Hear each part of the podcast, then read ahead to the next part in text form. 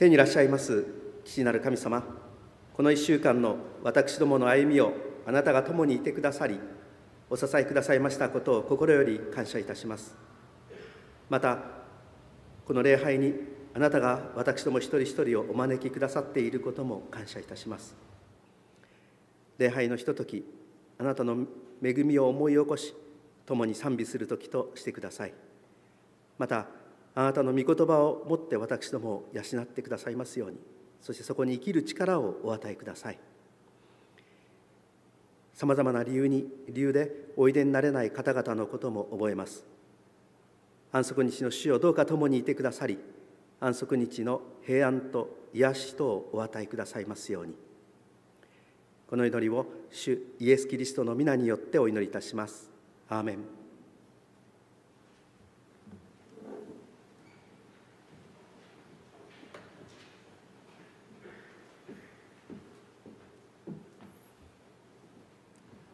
うございます、え寒い朝ですけれども皆様と共に礼拝できますことを感謝いたします。それでは聖書朗読をいたします。本朝を与えられました御言葉はマルコによる福音書11章7節から10節。マルコによる福音書11章 7, 7節から10節。新約聖書口語訳では70ページ。新共同訳では84ページとなります。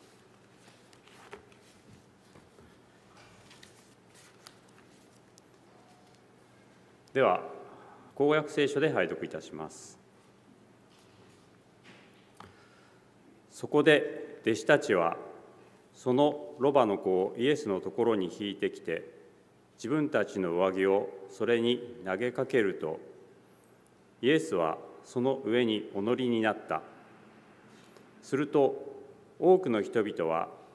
自分たちの上着を道に敷きまた他の人々は葉のついた枝を野原から切ってきて敷いた。そして前に行く者も後に従う者も共に叫び続けた「ホサナ主の皆によって来たる者に祝福あれ。今来たる我らの父ダビデの国に祝福あれ。意図高きところに干さな。開会賛美歌。66番の一節をそれぞれの環境に合わせて賛美いたしましょう。ご起立ください。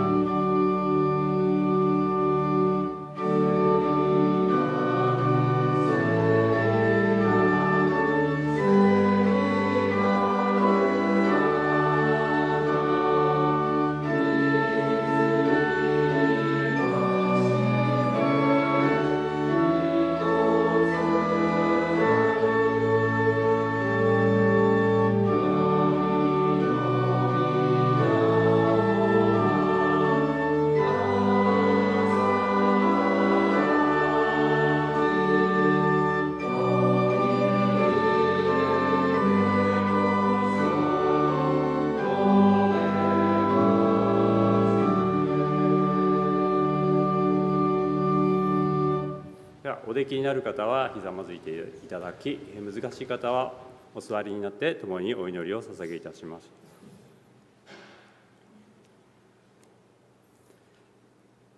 私たちの創造主である天の神様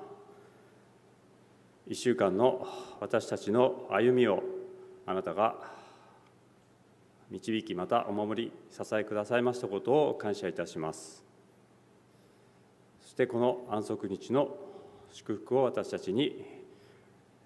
お与えくださいますことを心より感謝いたします。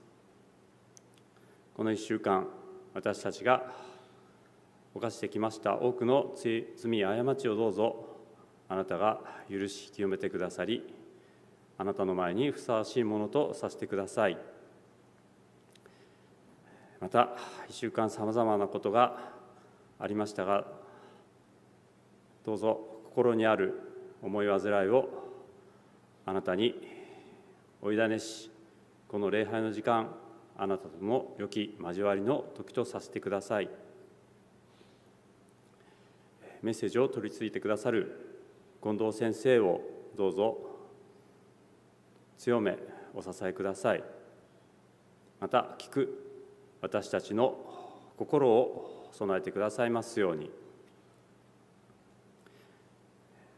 さまざまな理由でこの礼拝に参加できない方々がいらっしゃいますけれどもどうぞその場において私たちと同じ祝福を与えくださいますように。また社会的肉体的精神的に困難に直面している方々も多くいらっしゃいます。どうぞお一人お一人の上にあなたからの癒しと支えとが豊かにありますようにこの礼拝の時間あなたに栄光を期す時とさせてくださいますようすべてをお委ねし愛するイエス・キリストの皆を通してお祈りいたします。アーメン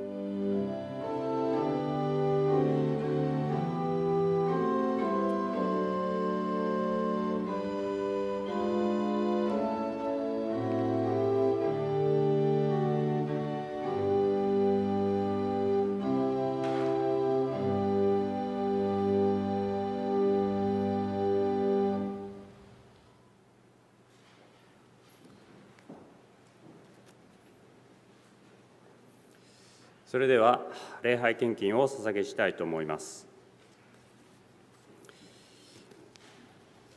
インターネットでご参加されている方は特別に性別していただき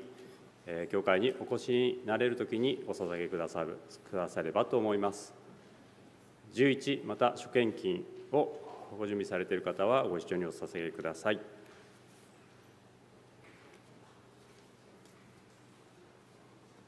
ではお祈りいたします。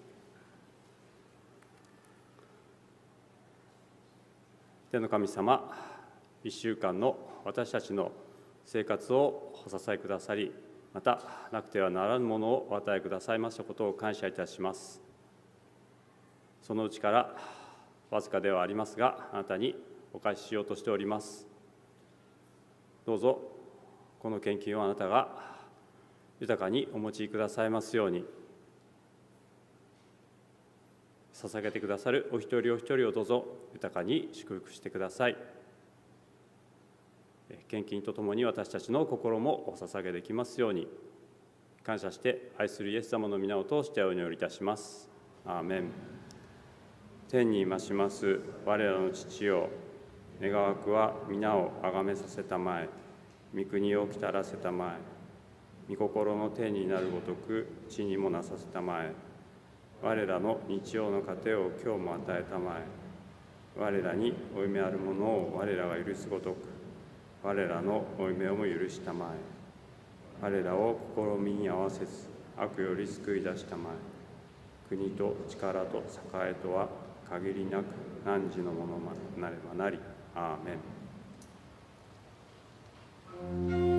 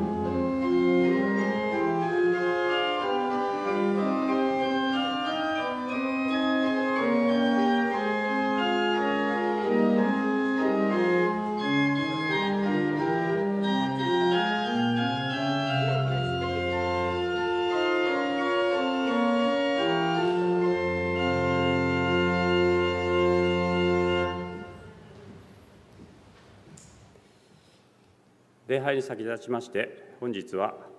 長老の安守礼式がございます。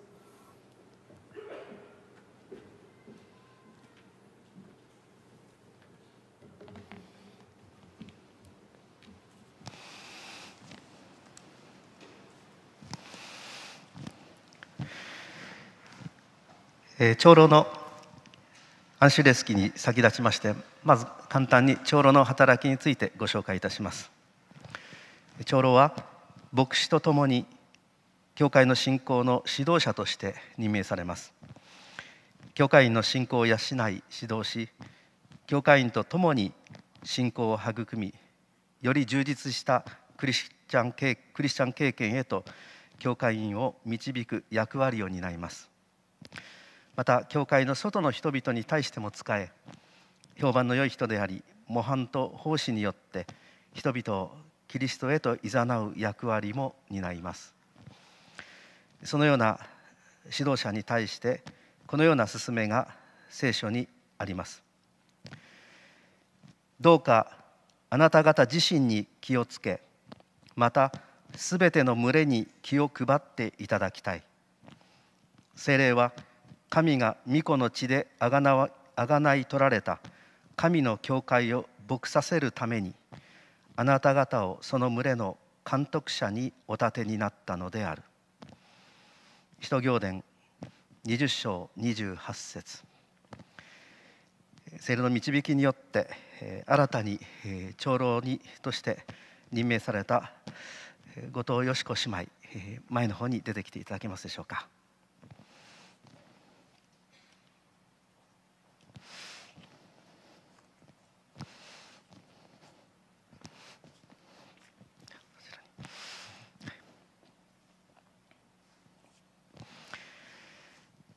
長老の働きを担う上で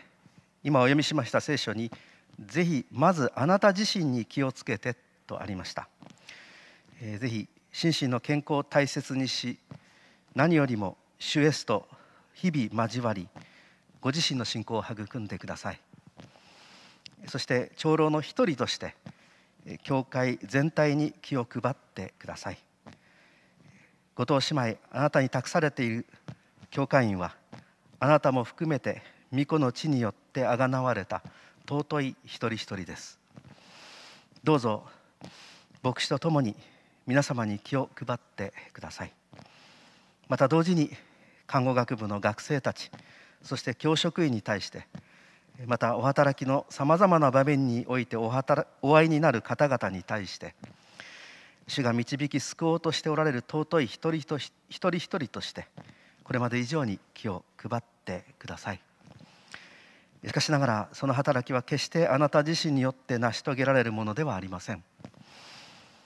自分がやらなければと思うと気が重くなることでしょ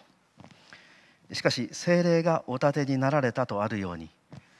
あなたのうちにあって働かれる精霊がお立てになられそのために必要な霊の賜物もお与えくださいます。この精霊によってどうかこれからもこの奉仕のために精進し伝えられまた用いていただくようになさってください。またすでに長老としてご奉仕しておられる皆様どうか新しく建てられた後藤姉妹をこれから長老の一員として迎え入れぜひお育てくださいますようお願い申し上げます。また教会員の皆様新しく選ばれた後藤姉妹がその働きを全うできますようお祈りにお覚えください。それでは約束の聖霊が与えられ主イエスが性別してお持ちくださいますようお祈りを捧げます。皆様もそのままでお祈りに加わってください。私どもはひざまずきます。また代表として壇上の西野長老にも加わっていただきます。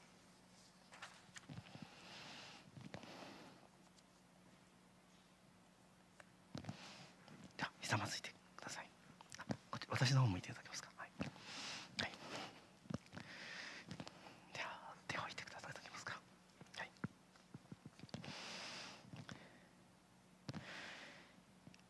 天地万物の創造主であり命を与えお導きくださる父なる神様。今日あなたが主イエスによってお送りくださる精霊により後藤姉妹が長老として選ばれ今ここに性別されようとしております。どうかこれから後藤姉妹を長老としてお育てくださいますように。そしてその働きを全うするために聖霊の神様あなたがお家にお入りになり主イエスをお示しくださって主イエスに習う者として後藤姉妹をお育てください。そしてその働きのために必要な霊の賜物を約束の通りお与えくださいますように。そして後藤姉妹を通して私ども教会員のみならず後藤姉妹が接するお一人お一人が主の恵みに預かるものとなりますように。そのために後藤姉妹を性別し精霊をお送りくださってお持ちください。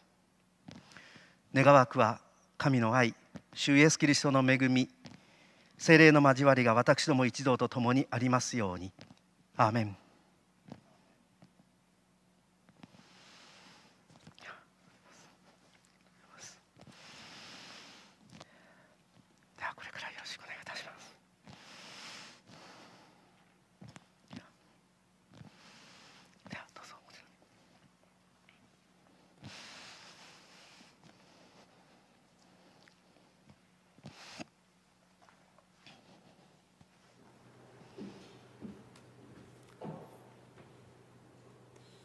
本日の礼拝説教は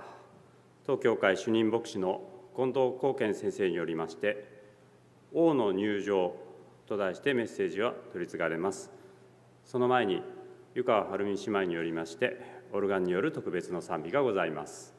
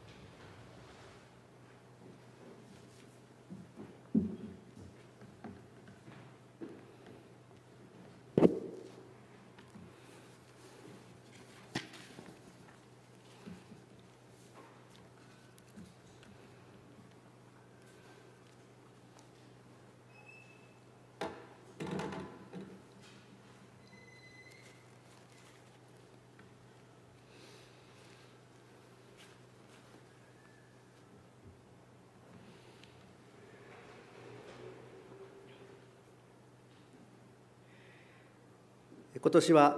令和に言語が変わり5年目になります。2019年新しい天皇の即位に関係する行事が続きました。祝賀行列の儀が行われその後も行事が続きました。当時は祝賀ムードでした。マスコミは一斉に新しい天皇皇后に対する賛辞を報じました。ことに皇后雅子さまへのいたわりの言葉や賛辞がいろいろと報じられておりました。それとは逆に秋篠宮ご一家に対するスキャンダラスな報道もありました。これにはやや違和感を私は覚えたんですね。どういう違和感かと申しますと過去雅子さまにはさまざまなバッシングバッシングがなされたことがありました。あるいは跡継ぎのことでまた腹になるようなことも言われました。しかしここに来て一斉に手のひらを返したかのような雅子さまへの賛辞です。そのように手のひらを返すようなマスコミの報道やそれによって作られる社会のムードに違和感を覚えたんですね。私たち日本人はこの周りの雰囲気に弱いと言いますか周りの雰囲気を読んで従うことを幼い頃からしつけられております。これが読めないといわゆる KY と呼ばれるわけですね。空気読めないということです、まあ、これはですね雰囲気を読むっていうのは秩序を保つのにはすごく大事なことでしょう。和をもって尊しとなすというのがモットーですのでしかしこの雰囲気を誰が作り出しどこへ向かわせていくのか、まあ、それはとても重要なことです。そして私が違和感と申しましたように時にこの雰囲気はがらりと変わります。人々の心変わりというのはですね時に無情なぐらい変わってしまいます。今から2000年近く前春先杉越の祭りを祝うために各地から訪れた人々でエルサレムはにぎわっておりました。そのエルサレムで記録に残る歴史的なパレードが行われました。それはイエス様が多くの人々の賛辞を受けてエルサレムに入場した出来事です。しかしそれは少し風変わりなパレードでした。まずエルサレム入場に先立ってイエス様は弟子たちに指示をお与えになりました。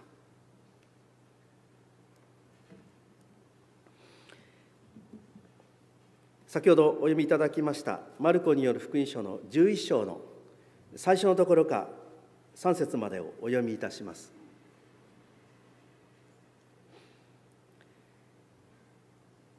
さて彼らがエルサレムに近づき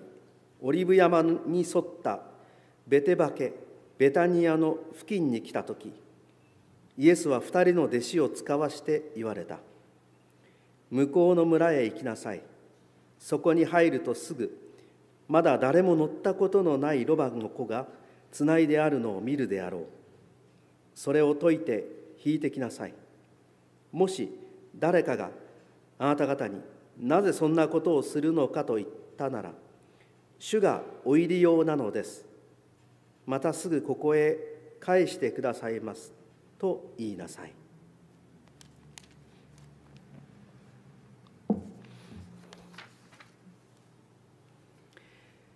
マルコ10章の終わりにエリコの町を出たところで目の不自由な方をイエス様が追いやしになったという物語がありました。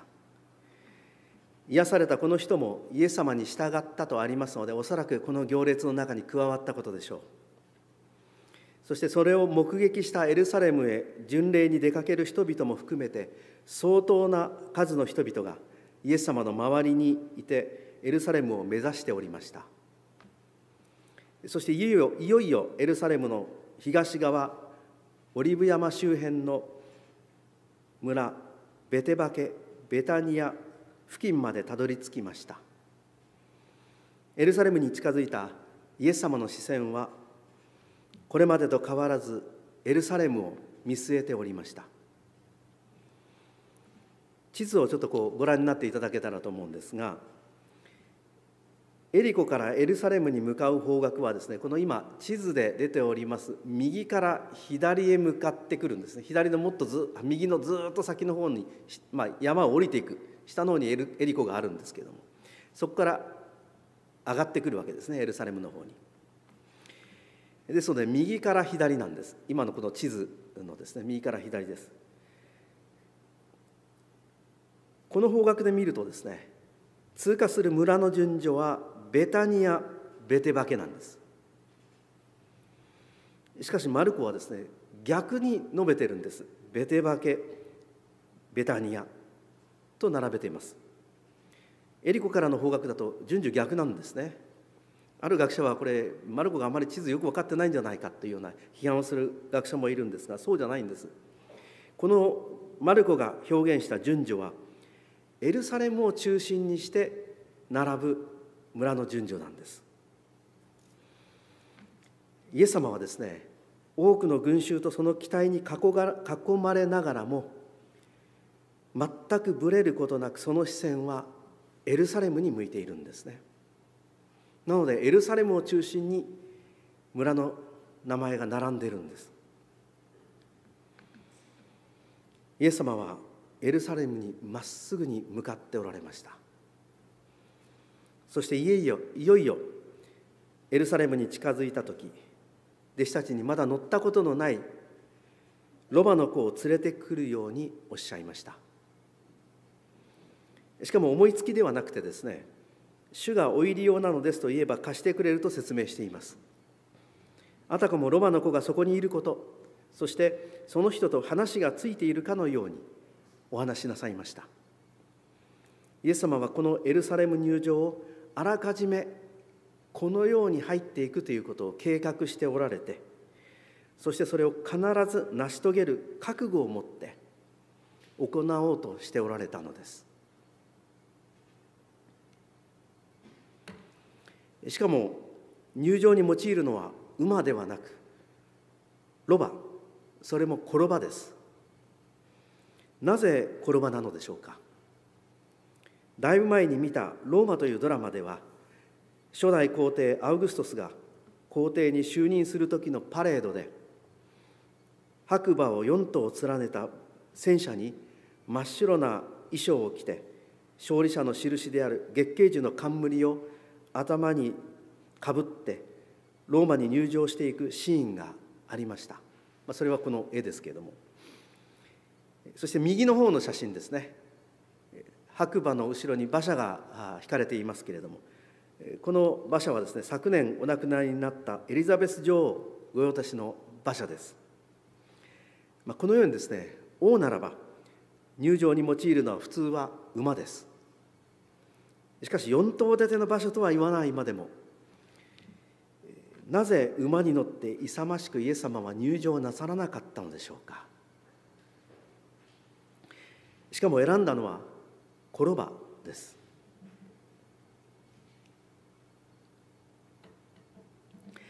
ロバは主に荷物を運ぶ労働に用いられます。今でもイスラエルに行くと山積みの荷物をロバが運んでいる姿を見かけます。またこのロバの鳴き声が非常に何となし物悲しく情けないんですね。聞いたことありますか皆さん？ちょっと私はあまり得意じゃないんですが鳴き声を真似てみます。ああああこんなふうな鳴き声をするんですよ。ロバってですね、まあ、どう聞いてもですね勇ましいとは思えない鳴き声なんですねロバは。本当にこの荷物を積んでこういう鳴き声をされると辛いんだろうなと思いながらですねイスラエルに3ヶ月滞在している時にロバを見ておりました。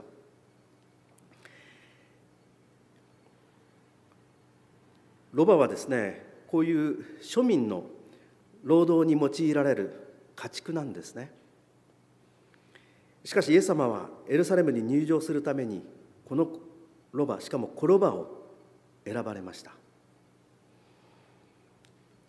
派手さも勇ましさもなく見栄えもしない。どこでも見かけるロバ。しかもこのコロバはまだ誰も乗せたことのないロバです。イエス様がこのロバの背に乗る最初の人物になります。人を乗せることについて全く未経験で未熟なこのロバが用いられたんですね。このロバを主がお入り用になられたんです。なぜでしょうか？まず第一にそれは旧約聖書ゼカリア書に予言されていることが実現し救い主が訪れたことを告げ知らせるためでした。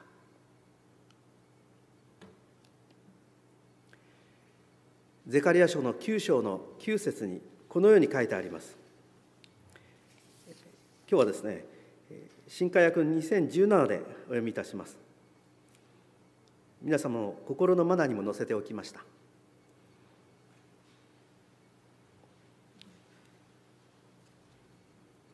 師匠の娘を大いに喜べ娘エルサレムよ。喜び叫べ。見よあなたの王はあなたのところに来る。義なるもので勝利を得柔和なものでロバに乗ってメロバの子である。ロバに乗って。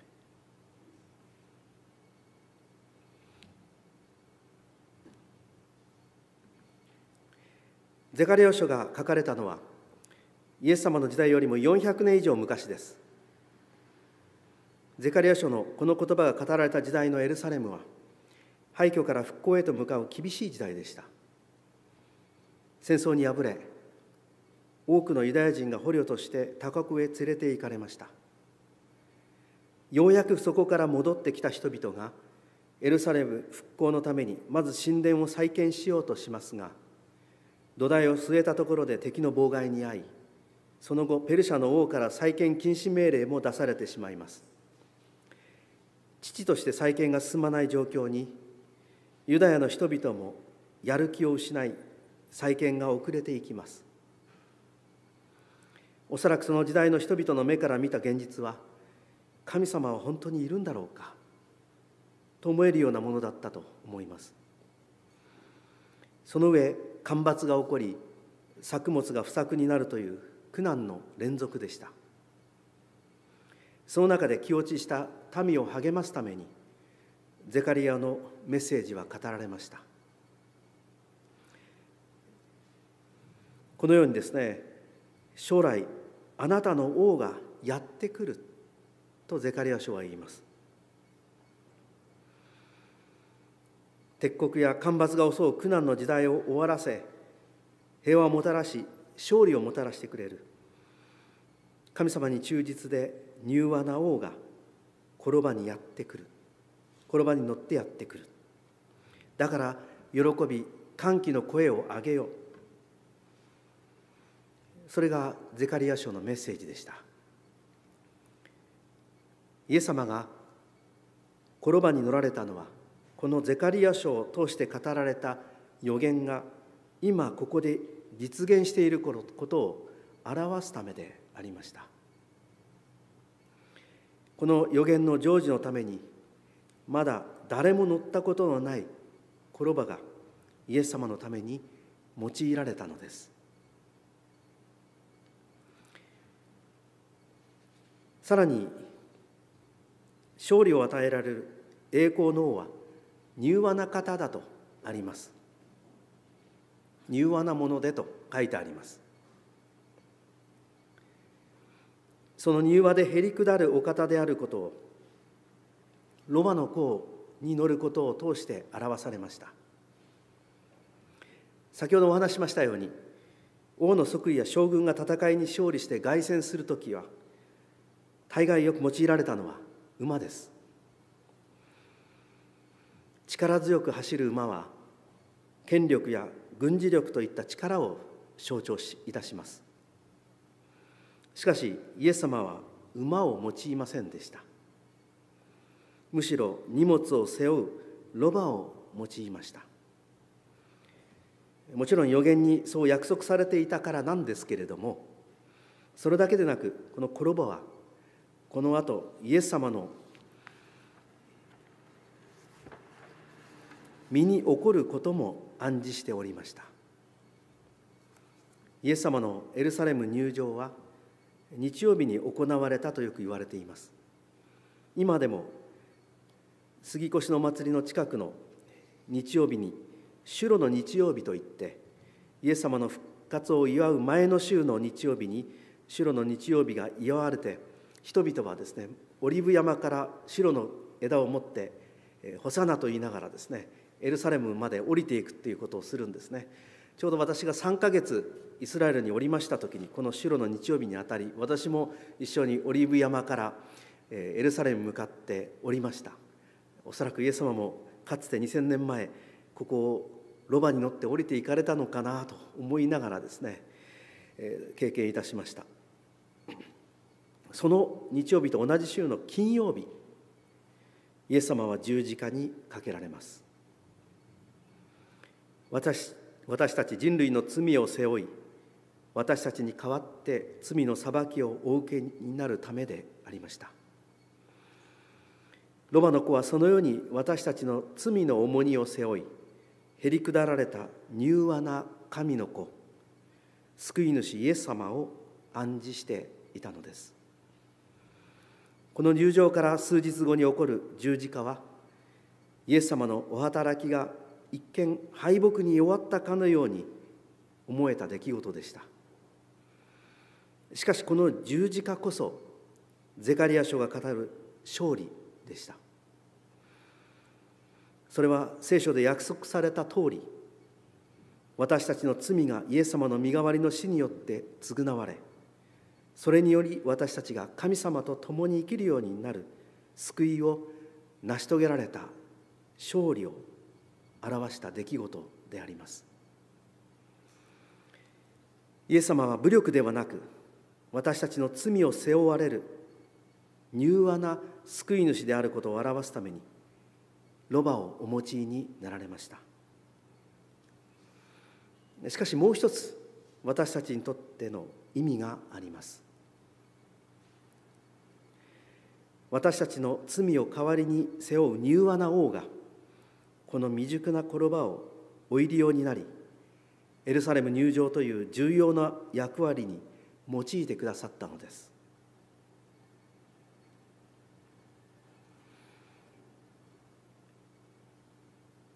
同じように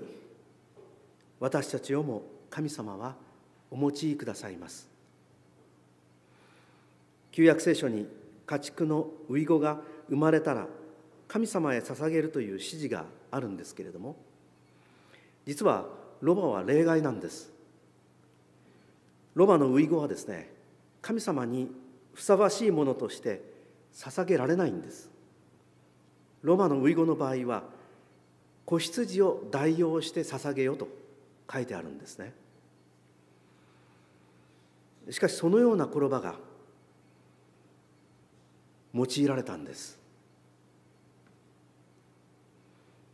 ここに私たちに対する示唆があるように思います。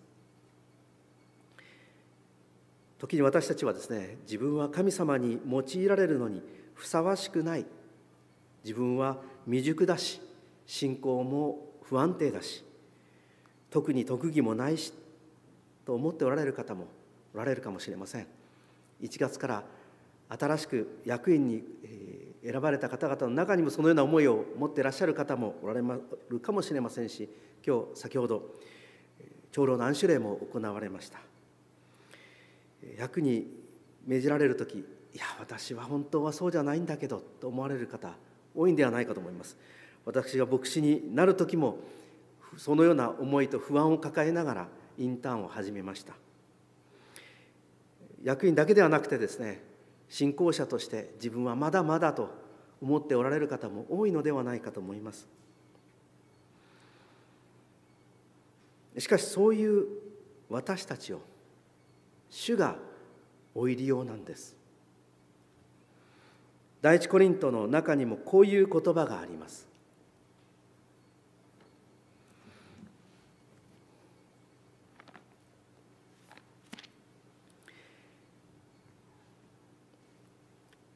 コリント第一の手紙の一章の26節からの言葉です。兄弟たちよ、あなた方が召された時のことを考えてみるがよい。人間的には知恵のあるものが多くはなく、権力のあるものも多くはなく、身分の高いものも多くはいない。それなのに神は、知者を恥ずかしめるために、この世の愚かなものを選び、強いものを恥ずかしめるために、この世の弱いものを選び有力なものを無力なものにするためにこの世で身分の低いものや軽んじられているものすなわち亡きに等しいものをあえて選ばれたのである。この中に私たちも含まれてるんですよね。またイエス様の弟子たちもそうでした。マルコにはこれまでも見てきてお分かりかと思いますが弟子たちの鈍さ脆さ不信仰さが赤裸々に描かれていました。しかしイエス様はそういう彼らをお選びになって忍耐強くお育てになりました。この主が私たちを必要としておられお持ちくださるのです。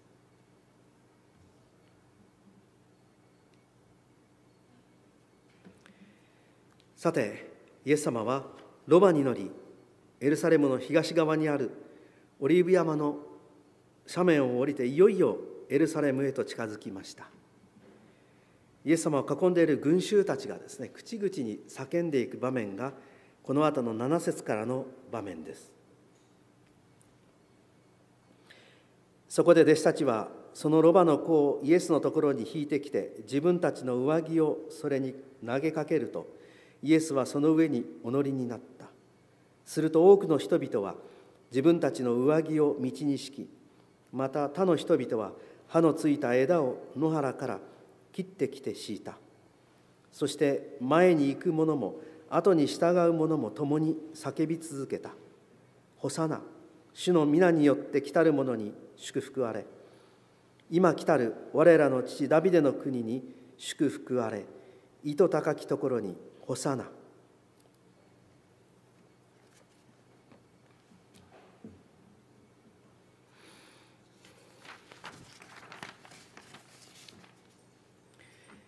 群衆の反応はまさに先ほどお読みしましたゼカリア書にあったような熱烈の歓迎でした。それは勝利の王の凱旋を歓喜して迎えるかのような熱気にあふれた歓迎でした。彼らの口彼らは口々に叫びます。父ダビデの国に祝福あれ。意図高きところに干さな。ダビデはかつてイスラエルを一大王国へと繁栄させた王です。救い主はダビデの子とも呼ばれました。先ほども触れましたがこの物語のすぐ前マルコの10章の終わりに目の不自由な人がイエス様をダビデの子と呼んで憐れんでくださいと求めました。ですので父ダビデの国に祝福あれとはいよいよ救い主としてイエス様がその本領を発揮されてローマ帝国の支配から我らを解放しダビデ王以来の繁栄をもたらしてくれるに違いないというようなですね期待のことこもった呼びかけなんですね。しかも時は杉越の祭りが始まろうとしている時です。杉越の祭りはかつてエジプトで奴隷だったイスラエルの民が神様の導きによって解放されたことを記念し祝いするお祝いするお祭りです。解放と救いがこの祭りのテーマです。そのお祭りのテーマとも重なりイエス様を取り巻く群衆はエルサレムが見えてきた時イエス様を救い主として期待し「ホサナ」と呼びました。ホサナという言葉はお救いくださいという意味のヘブライ語ギリシャ語に訳した言葉です。救い主をお救いくださいと人々は口々に叫びました。そしてイエス様を乗せたロバが通る道に次々に自分たちの上着を敷いたとあります。また葉のついた枝を切ってきて道に敷きました。これもまた王を歓迎する行為だそうです。この行為は自分の大切な上着を惜しまず捧げるということでですね献身と従順を標準をですね象徴いたしました。イエス様と共にエルサレムに入ろうとしていた群衆は解放してくれる救い主としてイエス様をたたえ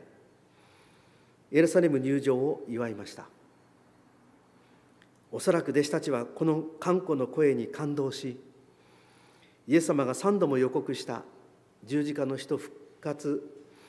ということは頭から吹き飛んだかもしれません。私たちの死であるイエス様がこれほどまでに歓迎されている。もしかしたら本当に王としてイエス様が立ち上がってくださりこの群衆を引き連れてユダヤを王からローマから解放してくれるんじゃないか。そんな期待を膨らませたかもしれません。しかしこのようにイエス様の入場を祝ったのはこの場面をよく読むとですねエルサレムの中にいる住民ではなくロバに乗ってエルサレムに移動を始めたことを見たエルサレムに向かう巡礼の多くはおそらく巡礼の群衆たちでした。マタイの21章の同じイエス様のエルサレム入場の場面が描かれているところがあるんですがマタイはですねエルサレムの人々はこの騒ぎに戸惑ったことをですね21章の10節に残しています。そもそもこの9節の「ホサナ主の皆によって来たる者に祝福あれ」という言葉はですね支援118編25節26節の言葉と関連している呼びかけなんです。当時杉越の祭りにやってくる巡礼者に対して実はですねわざわざ遠くからやってくるその巡礼者に祭司たちが歓迎の思いを込めてその巡礼者を歓迎して語る実は言葉なんです。これはですね本来なら神殿の方にいる祭司たちが巡礼者やイエス様に向かって語るはずの言葉なんです。しかし神殿に入ったイエス様に対して祭司たちは一切歓迎の言葉を語ってないんです。この場面を読むとですね。このようにエルサレムの中にいる人々はこの歓喜の群れに加わらずむしろ警戒いたしました。しかもこの時は祭りで多くの人々がエルサレムに集まっています。この騒ぎが飛び火すれば大変な騒ぎになる。いや下手すると暴動になる可能性すらある。と見ていたのかもしれません。エルサレムに住んでいた人々は興奮した群衆の暴動を警戒いたしました。そして最終的にイエス様を捕らえ十字架へ送ることへと発展していきます。歓喜の声を上げ「お救いくださいホサナ!」と叫んだ声はわずか数日後で今度はイエス様に向かって十字架につけろと叫ぶようになります人間の心変わりっていうのは恐ろしいですねこれまでこれもまた人間の罪深さを表しているのではないでしょうかあれほど付き合っていたのにころっと心変わりして愛が冷えてしまう。期待が外れて自分にとって都合が悪くなるとそれまで親しくしていたのに手のひらを返したように態度が変わる。まさにどこかのドラマで言われた手のひら返しです。この後のイエス様の物語を読み進めていきますとそのような移ろいやすい人間の姿が描かれています。私たちの神様に対する信仰もまた時にそのように揺らぎを経験いたします。熱烈に神様を求める時があれば急になぜだか冷えてしまい聖書すら開こうとしなくなる時もあります。こういう言っております。私もそうでした。産育学院広島産育学院の時には熱心に安息日時間通り出かけていって安息日学校から参加し聖書を開いて読み礼拝にも出席しておりました。またその産育のムードにも乗せられてたのかもしれません。しかし卒業してです、ね、一般の大学に入り一人でアパート暮らしを始めましたら気が付くと聖書を開かなくなっておりました。その頃ですねあの非常に不真面目なクリスチャンのことをフーポン教というふうに言うあの言葉があったんですね。フーポン教分かりますかね？1週間安息日になるまで聖書が本棚に置いてあるんですよ。安息日の朝になりますと聖書を取り出して埃かぶってる聖書にフーポンポンとあの汚れを取り除いて抱えて教会に出かけていく。それでフーポン教というふうにですね、えー、いうような言葉がありました。まあ、そんなふうにですね、えー、心変わりしてしまいついに、えー、教会にもしばらく行かなくなってしまうというようなことがありました、えー、人間ってそんなふうにですね移ろいやすいものだったりするんですね。不安定ですね。振り返ってみますと私の信仰経験もですね。しかししかしです。イエス様は自分を亡き者にしようとしている人々が待ち構えているにもかかわらずそのような移ろいやすい心変わりする私たちの救いのためにエルサレムに向けてまっすぐに進んでいかれました。そしてエルサレムの神殿に入る東の門を通って神殿の中に入っていかれました。不安定で罪を犯す私たちが受けるべき裁きを身代わりとなって受けて罪とその責任から私たちを救い出し神様と共に生きるものとするためにです。そうしてイエス様は宮に入られると11節こう書いてあります。そしてすべてのものを見わ見回し見回した後もはや時も遅くなっていたので十二弟子と共にベタニアに出て行かれた。とあります。宮に入ってすべてのものを見回したとあります。杉越の祭りでにぎわうエルサレム。そして儀式が行われる神殿がどのような状況なのかつぶさに注意深く見て回られました。お祭り前でにぎわい繁栄している町に見えるエルサレムが実は神様から離れ祈りの家であったはずの神殿が本来の機能を果たせなくなっているのを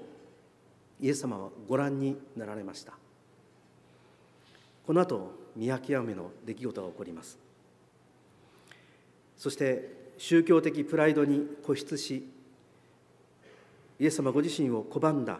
エルサレムに将来訪れようとしていた破壊をも見ておられました。そのようなエルサレムの姿がエルサレムの綴りにも実は表されているというんですね。私はこうギリシャ語が読めませんのでその違いがわからないんですが実はマルコによる福音書では多くの場合ですねエルサレムと日本語に訳されている元の言葉をそのままこのマルコの中にあるギリシャ語で発音するとエロソロマという綴りになってるんです。エルサレムじゃないんです。エロソロマっていう言葉になってるんです、まあ、伝統的な表記とも言われたりするんですがあるいはこのエロというのはヒエロという聖なるっていう意味に通じてるんじゃないかとも言われるんですけれどもこのエロソロマという表記には神なき都信仰を失ったエルサレムというような暗示が込められているとも言われるんですね。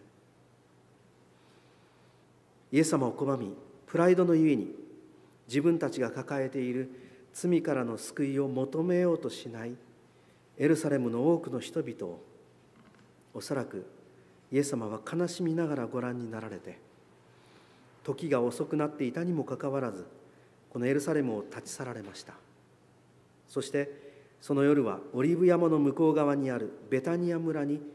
戻って過ごされました。ベタニア村そこには親しく交わられたマルタ・マリアそしてラザロという兄弟姉妹がおりました。ベタニアという村には悩む者の家貧困の者の家というような意味があるんだそうです。この村はおそらくエルサレムに入れない重い病にかかっている人々が隔離されていた村だったんではないかとも言われます。そのような人々の中にイエス様は入っていかれて交わられ過ごされました。エルサレムとベタニアこの2つの町は全く正反対です。人間の力や英知を謳歌し人々が集いにぎやかなこの世の繁栄を求めたイエス様なき町エルサレム。もう一方は貧しく苦悩を抱えている小さな村。しかしイエス様が宿られた村。この2つはイエス様に対する人々の2種類の態度を象徴的に表しているように思います。果たして私たちの心はどちらでしょうか？イエス様は小さきものをもお見過ごしになられない方です。エルサレムに入られて見舞われて人々の問題をつぶさにご覧になりお知りになられる方です。しかしそれでお見捨てになるのではなく私たちが抱えている自分自身すらなかなか向き合おうとしない罪とも向き合ってくださいます。そしてその罪から解放されて新たに生きるようになるために自らをお捧げくださいました。またこのお方は転ばをお持ちになられる方です。そしてエルサレムの人々が足を運ぼうとしないベタニアの人々をも救うために中に入って親しくお交わりなさる方です。この方をこの一年私の心に「干さなどうかお救いください」と求めてお迎えしたいと思います。主イエスは私たちの心に喜んで王として入場してくださいます。この死と共に一年を歩み続けたいと思うのです。この歩みの先にこの世界を新たにしお納めくださる先ほどの検証でも歌われた王としてイエス様が再びおいでになる時が待っています。その時が確かなことをもう一つイエス様の入場に関連する旧約聖書の予言から最後にご紹介したいと思います。心のマナに載せておきましたエゼキエル書の言葉です。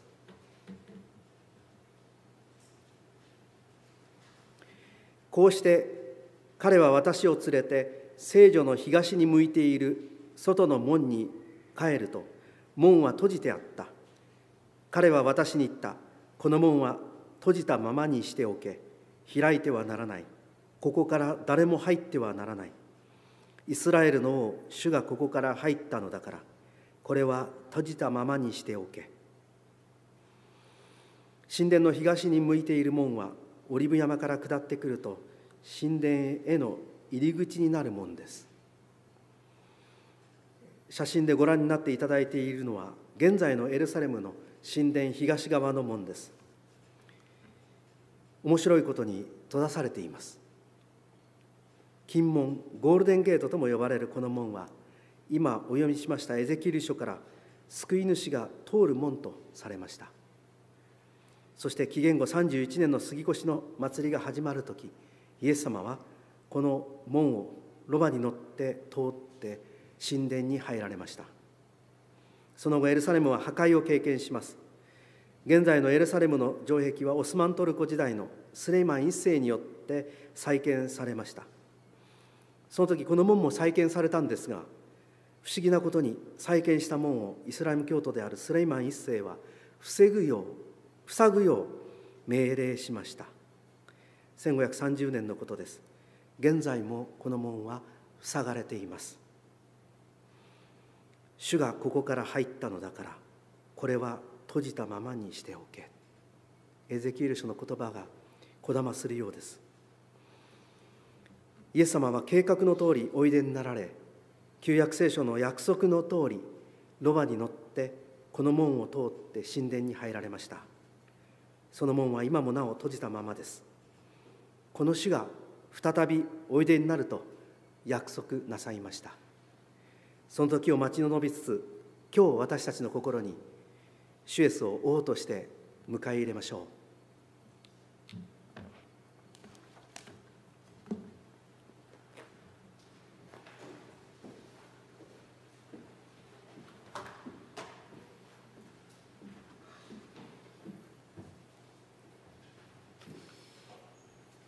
恵まれました礼拝を感謝して閉会賛美歌172番の